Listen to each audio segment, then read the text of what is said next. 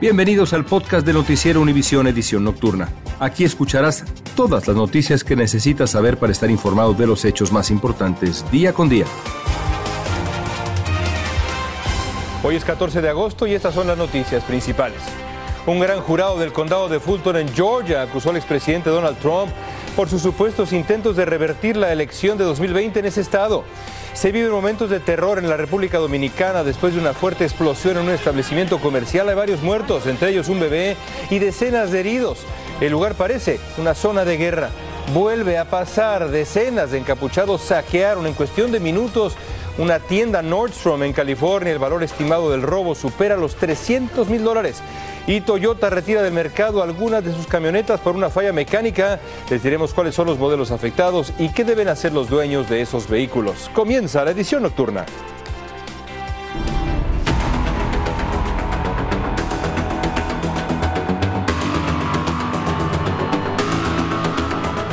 Muy buenas noches. El expresidente Donald Trump y otras 18 personas fueron acusados penalmente esta noche, León, en Georgia, en relación con los esfuerzos para revertir las elecciones del 2020 en ese estado. Así ocurrió. Entre los acusados están Rudy Giuliani, quien se desempeñó como abogado personal de Trump después de las elecciones, y el ex jefe de gabinete de la Casa Blanca, Mark Meadows. Pedro Rojas está en este momento en vivo en el exterior de la Corte con la última información sobre este caso. Pedro, cuéntanos qué sabemos. Bueno, ya tenemos en mano el documento de lo que es la acusación formal. Se trata de 41 acusaciones para 19 personas. El expresidente Trump va a enfrentar 13 acusaciones en esta corte del condado Fulton.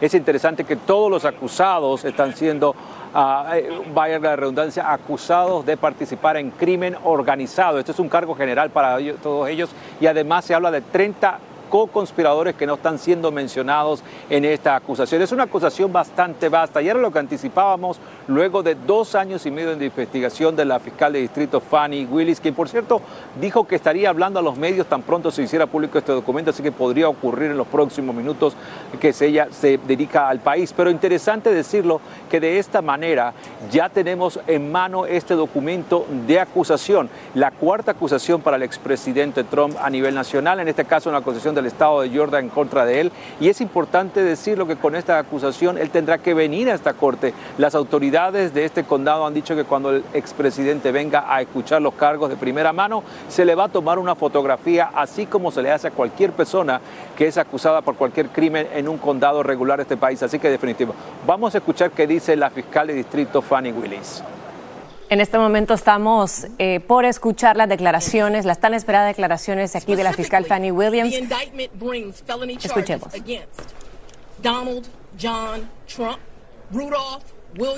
Los cargos que se enfrenta Donald Trump, Rudolph Giuliani, Mark Randall Meadows. Mark Randall Meadows, allí están nombrando a las 19 personas acusadas. Jeffrey Clark. Jeffrey Clark. Jenna Lynn Ellis, Ray Stallings Smith III, Robert David Cheeley, Michael A. Roman, David James Schaefer, Sean Micah Treasure Steele, Es una larga lista, Mighty, esta que estamos escuchando.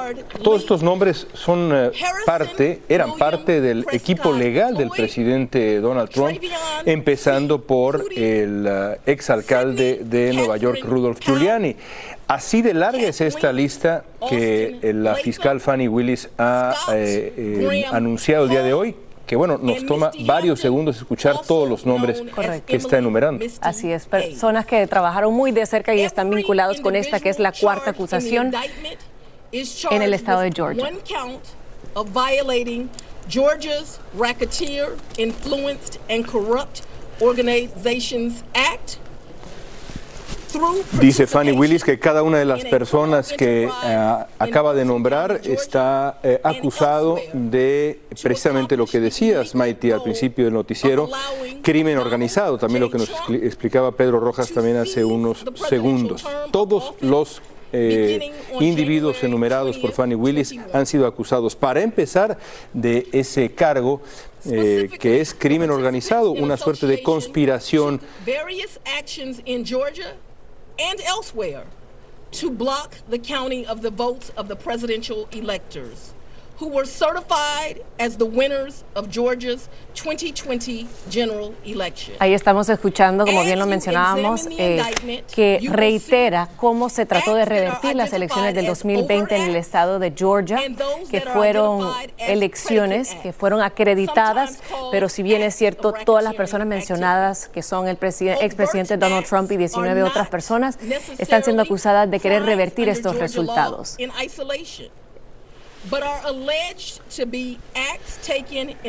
Relacionado directamente, pero Rojas, este caso con el último caso, el tercer caso que se anunciara hace apenas unos días, también de cargos eh, de extrema seriedad para el expresidente Donald Trump allá en Washington, D.C. Ahora tendrá que presentarse en corte una vez más el eh, expresidente Donald Trump, ¿no es cierto? Como decías, para escuchar los cargos, esta vez en Georgia.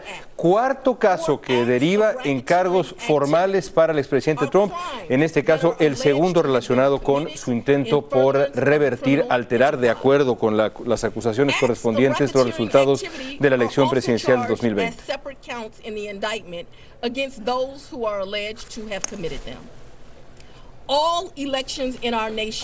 Todas las elecciones en nuestros está reiterando cómo el proceso de, es llevado de una manera para poder garantizar el conteo efectivo y transparente de cada uno de los de los de las de los votos. The state's role in this process is essential to the functioning of our democracy reitera que el, que el papel de los estados, de cada uno de los estados, es esencial para cuidar a la democracia estadounidense. to challenge those results in our state courts. The indictment alleges that rather than abide, abide by Georgia's legal process for election challenges, El documento presentado, the defendants engaged in a criminal racketeering las personas involucradas to overturn Georgia's Participaron en una conspiración de crimen organizado, lo que se conoce en inglés como racketeering, para alterar, revertir los resultados de la elección del 2020 en el estado de Georgia. Eso es lo que está, Mighty amigos, en el corazón de este caso, que es una investigación que encabezó precisamente la fiscal Fanny, Fanny Willis allá en, en Georgia eh, desde hace un par de años. Es una investigación que culmina el día de hoy, son dos años. Correcto, dos años que empezó esta investigación. Es un documento que se acaba hace segundos de hacer público, 98 eh, hojas es lo, lo que son incluidos en esta en esta demanda que enfrenta ahora el expresidente Trump con las otras 19 personas y ella lo que está haciendo ahorita es explicando por qué cada uno de los 41 cargos que se presentan en contra de eh, las personas involucradas. Vamos a escuchar. I would also like to thank the men and women of Sheriff Labatt's office for keeping the Está agradeciendo a las personas que han mantenido esta corte en Fulton, Georgia, abierta hasta esta hora. Esto está ocurriendo en vivo. Sabemos que no son los horarios eh, habituales pero trabajaron horas extensas para poder no solo dar esta noticia, sino también dar esta conferencia de prensa de última hora. Agradeciendo al equipo de la policía y está abriendo ahora a hacer las preguntas de los periodistas que se encuentran ahí. Vamos, vamos contigo, Pedro, que estás eh, justamente afuera donde está ocurriendo esta conferencia de prensa encabezada por la fiscal Fanny Willis. Pedro, Pedro Rojas. Bueno, definitivamente lo que ya poco a poco venimos escuchando a Fanny Willis es enumerando los cargos y la magnitud de esta acusación. Es importante decirlo como ustedes lo decían, que Fanny Willis ha pasado dos años y medio de su vida literalmente trabajando en este caso y ella venía advirtiendo que antes de finales del mes de agosto se iba a dar a conocer esta acusación. ¿Por qué se hizo hasta esta hora de la noche? Es importante destacarlo. Fanny Willis estuvo controlando toda la información y esto para prever lo que hemos visto en los casos federales y en el caso de Nueva York, que el expresidente Trump utilizó utilice lo que se le avisa e inmediatamente bombardee a los fiscales con mensajes a través de sus redes sociales. En este caso eso no ocurrió, toda la acusación se mantuvo del lado de la oficina del fiscal de distrito y efectivamente esto se concedió. Entendemos que ya tenemos una tentativa fecha de presentación del, del expresidente Trump en esta corte. Se nos dice que debe estar rindiéndose a esta corte a no más tardar del viernes al mediodía. Así que estaríamos esperando una llegada del expresidente Trump a este edificio de la corte de Fulton antes del viernes o el viernes de esta semana. Regreso con ustedes, Maite. Estás escuchando la edición nocturna de Noticiero Univisión.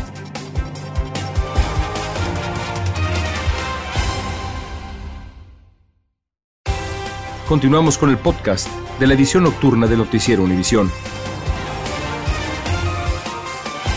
Y como le hemos venido informando, el expresidente Donald Trump fue acusado por cuarta ocasión, ahora por parte del distrito del condado Fulton, liderado por la fiscal Fannie Willis. Pero, ¿quién es ella? Bueno, Willis tiene 52 años de edad. Nació en Inglewood, California, pero su infancia y adolescencia la vivió en Washington, D.C. Estudió ciencias políticas en la Universidad Howard y se graduó de la carrera de Derecho por la Universidad de Emory en 1993. De 2002 al 2018 fue así asistente del fiscal del distrito de Fulton, Georgia, y en el 2021 se convirtió en la fiscal, siendo así la primera mujer afroamericana en liderar este departamento. Es afiliada al Partido Demócrata y se caracteriza por su mano dura cuando litiga. Y evidentemente seguiremos este caso paso a paso y a detalle para ustedes hoy y en los siguientes días. Bueno, vamos ahora a República Dominicana. Una tragedia, una fuerte explosión provocó una tragedia, insisto. El saldo es de al menos tres muertos y más de 30 heridos de gravedad. Indira Navarro tiene detalles sobre la explosión que convirtió a un mercado en un infierno, literalmente. Indira, adelante.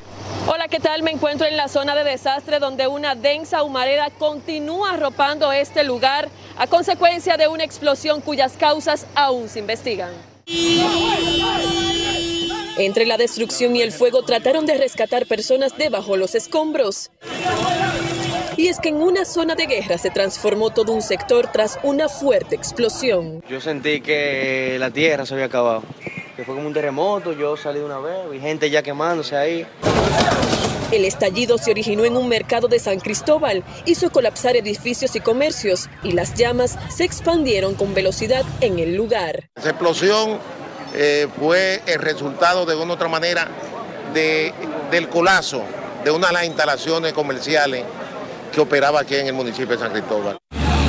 Personas con sus cuerpos totalmente quemados corrían por las calles, mientras los cadáveres se encontraban esparcidos. Tenemos heridos, tenemos personas fallecidas, estamos recopilando la información. Los hospitales de la comunidad se desbordaron de pacientes por la magnitud de los daños. Las autoridades de rescate luchan para encontrar a otras personas con vida de esta tragedia que ha conmocionado a todo el país. Eso es todo por el momento desde San Cristóbal, República Dominicana. Yo ahora retorno con ustedes a los estudios. Gracias, Indira. Y cinco personas murieron en una explosión masiva que destruyó tres casas en el área de Pittsburgh, en Pensilvania, desatando un enorme incendio que movilizó camiones cisterna de dos condados y bomberos de 18 departamentos. Una docena de otras viviendas cercanas también resultaron dañadas por el estallido que ahora está siendo investigado.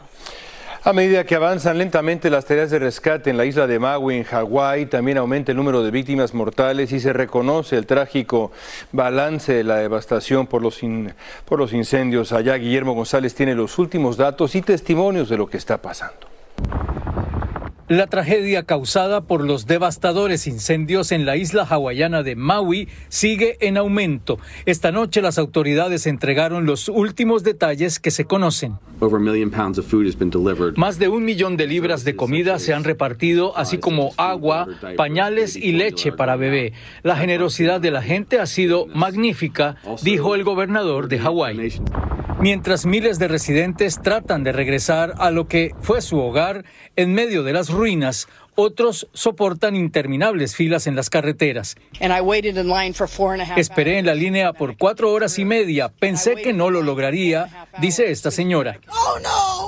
Y con el paso de los días se conocen también nuevas historias de sobrevivientes que lograron escapar y salvar sus vidas. Fue algo muy terrible, muy aterrador. Leticia Laurentis, quien vive en Miami y estaba de vacaciones, hospedada en un hotel justo en el lugar donde empezaron los incendios, dice que literalmente ella y su familia lograron escapar del infierno y que los bomberos no daban abasto para sofocar las llamas. No había suficientes bomberos para apagar todo el fuego y veíamos durante la noche que se regresaban los bomberos. O sea, que estaban como que se daban por vencidos porque era tanto la magnitud de fuego y no suficiente bomberos o helicópteros para apagar el fuego. Mientras las ayudas provenientes de diversos lugares siguen llegando, continúan las dudas y las críticas a las autoridades locales y estatales por la falta de avisos previos de peligro antes de la tragedia y también por la lenta forma de respuesta. Se calcula que cerca de 3.000 viviendas y negocios quedaron destruidos y que las pérdidas materiales rondan los 6 mil millones de dólares. Este ya se considera el incendio más letal en Estados Unidos en más de un siglo y la recuperación de las zonas afectadas tomará bastante tiempo. Regreso contigo. Gracias, Guillermo.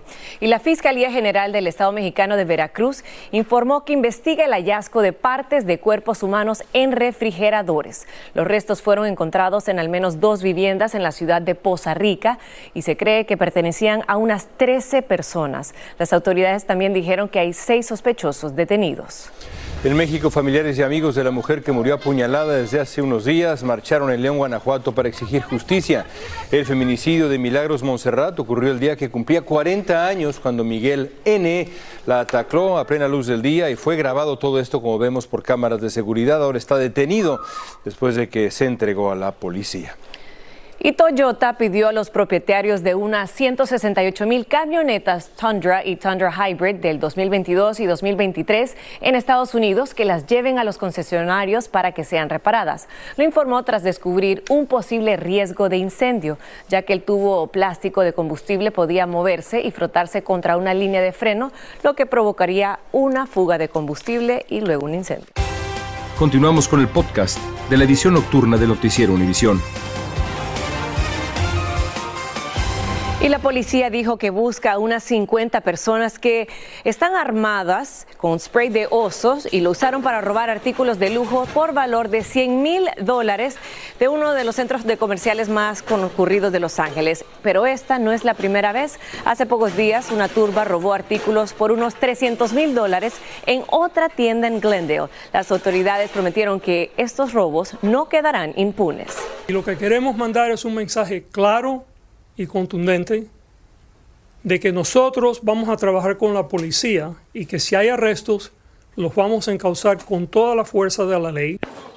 La alcaldesa Karen Bass calificó los hechos de absolutamente inaceptables y la policía pidió ayuda a la ciudadanía para capturar a los ladrones.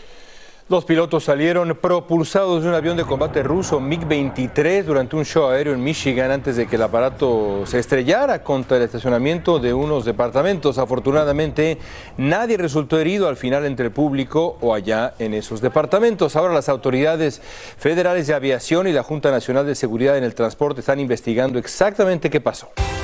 Continuamos con el podcast de la edición nocturna de Noticiero Univisión. La joven española de 16 años Nia Suardías y el francés Malo Buenolé de 18 se impusieron en la Copa del Mundo de Wingfoil celebrada en Brasil, cerca de Río de Janeiro.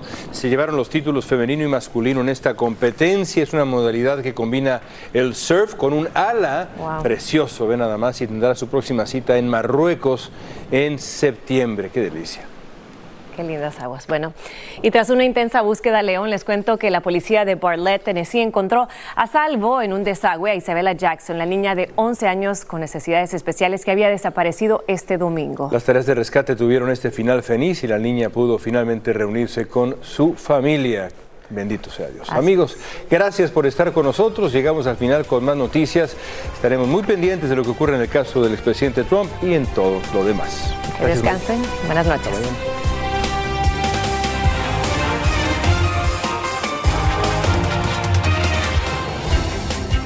Gracias por escucharnos. Si te gustó este episodio, síguenos en Euforia, compártelo con otros, públicalo en redes sociales y déjanos una reseña.